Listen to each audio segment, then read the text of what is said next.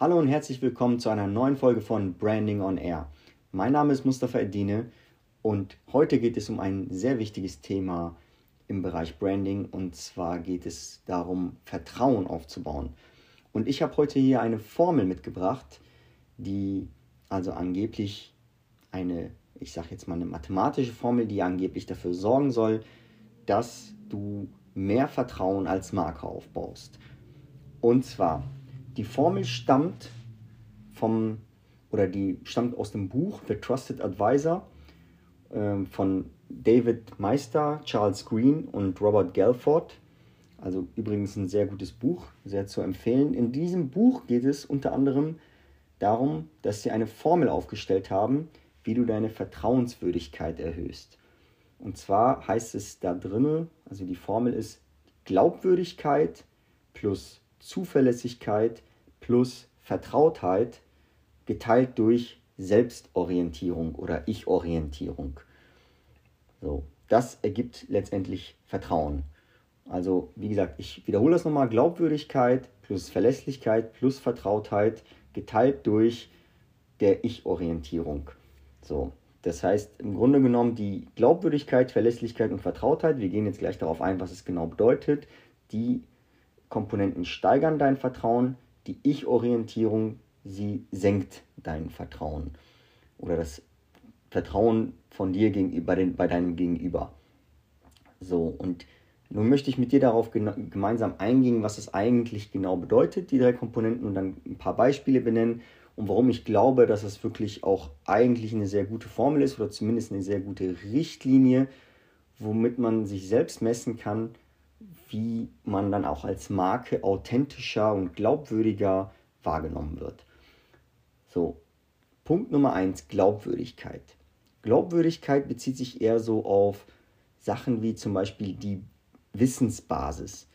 Das heißt, wenn ich jetzt eine kompetente Person bin, wenn ich jetzt irgendwie, also sagen wir mal, ich bin, ich biete eine Dienstleistung an und dann geht es halt wirklich darum, dass ich auch wirklich diese Kompetenz mitbringe, die ich vorgebe mitzubringen. Das heißt, ich habe, ich kann das irgendwie nachweisen anhand von Zertifikaten, ich kann das nachweisen anhand äh, von irgendwelche Berufserfahrung und so weiter und so fort oder von irgendwelchen Kundenrezensionen, die dann wirklich sagen, ah okay, es, äh, es ist halt wirklich tatsächlich so, wie ich, also es ist das, was ich erzähle, stimmt auch wirklich darüber ein. Ich bin halt glaubwürdig.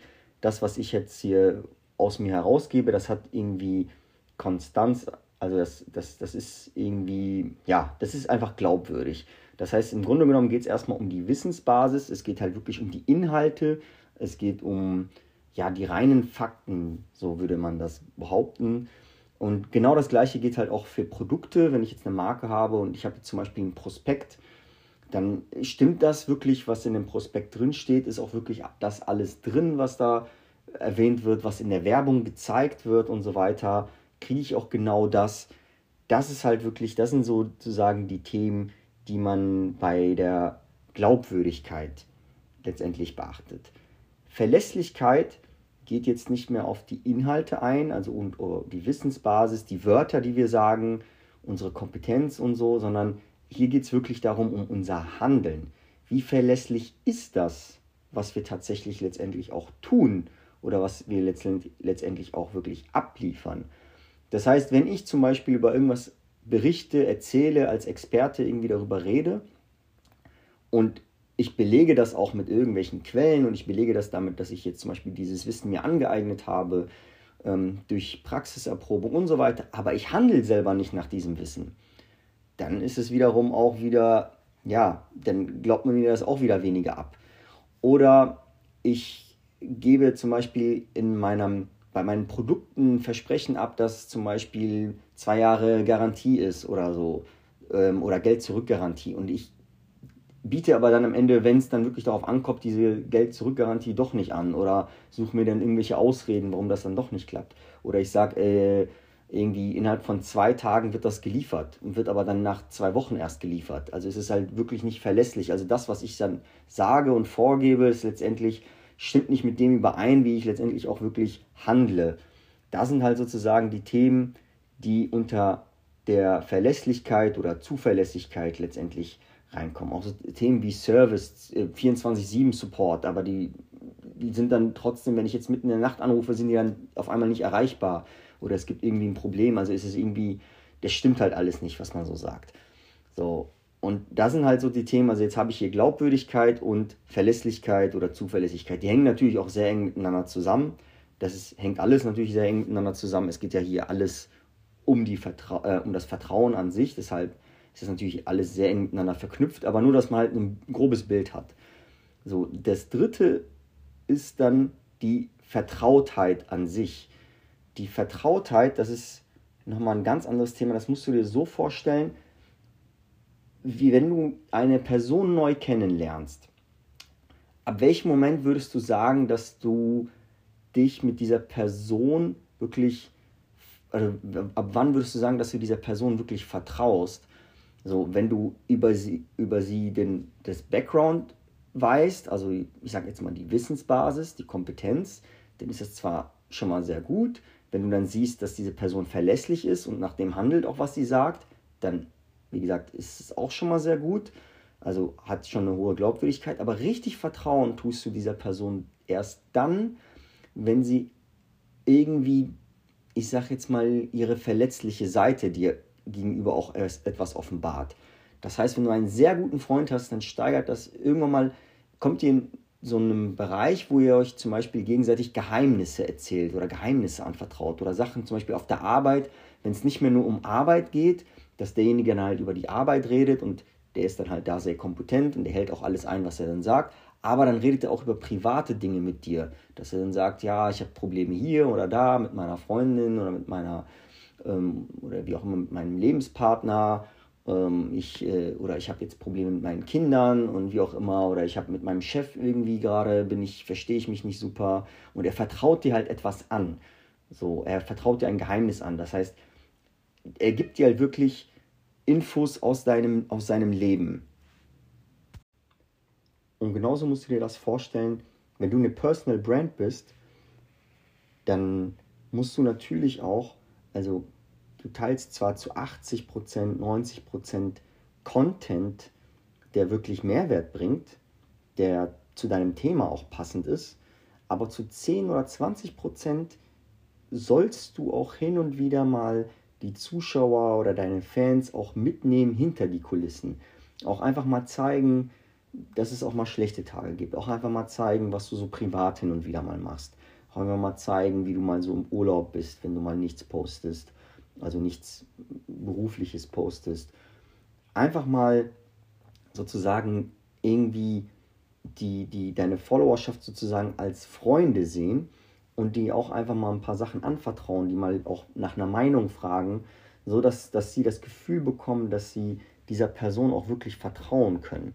Und genauso ist es halt auch mit einer Marke, dass du natürlich auch die Marke dann auch letztendlich, ja, dass die halt immer auch ausdrückt, hin und wieder so, ja, welche, wenn zum Beispiel aktuelle Themen sind, die haben dann zum Beispiel, kennst du bestimmt, es große Marken, die dann immer so einen Twitter-Kanal haben, oder einen YouTube-Kanal oder irgendwie auf Instagram irgendwas, so einen Unternehmenskanal sozusagen äh, oder einen Unternehmensaccount, dass sie zu aktuellen Trends und Geschehnissen irgendwie auch Stellung beziehen, die gar nicht mit, ihrer, mit ihrem Produkt zu tun haben, sondern irgendwelche politischen Ereignisse, wie zum Beispiel jetzt den Russland-Ukraine-Krieg, beispielsweise, dass sie dann zum Beispiel alle sagen, ja, wir stehen hinter Ukraine oder wie auch immer, wir, wir unterstützen das dabei, wir stehen für Frieden ein und ähm, das sind halt so Themen, dass man halt einfach dann zeigt, ah, okay, die positionieren sich in irgendeine Richtung, wo die einfach mal sagen, okay, das ist halt, was machen wir denn halt auch außerhalb unserer, unseres Bereichs, unserer Branche? Ähm, wir, wir stehen halt für die und die Vision, wir stehen halt für die und die Prinzipien auf der Welt. Und das sind halt so Themen, die du dann, die dann letztendlich auch die Vertrautheit auch steigern, dass man das Gefühl hat, ah, okay, ich kenne die Leute, die dort arbeiten, ich fühle mich mit denen verbunden. So, und nun kommen wir zu dem, was dann dein Vertrauen letztendlich bei deinem Gegenüber mindern würde. Und das ist die Selbstorientierung bzw. die Ich-Orientierung.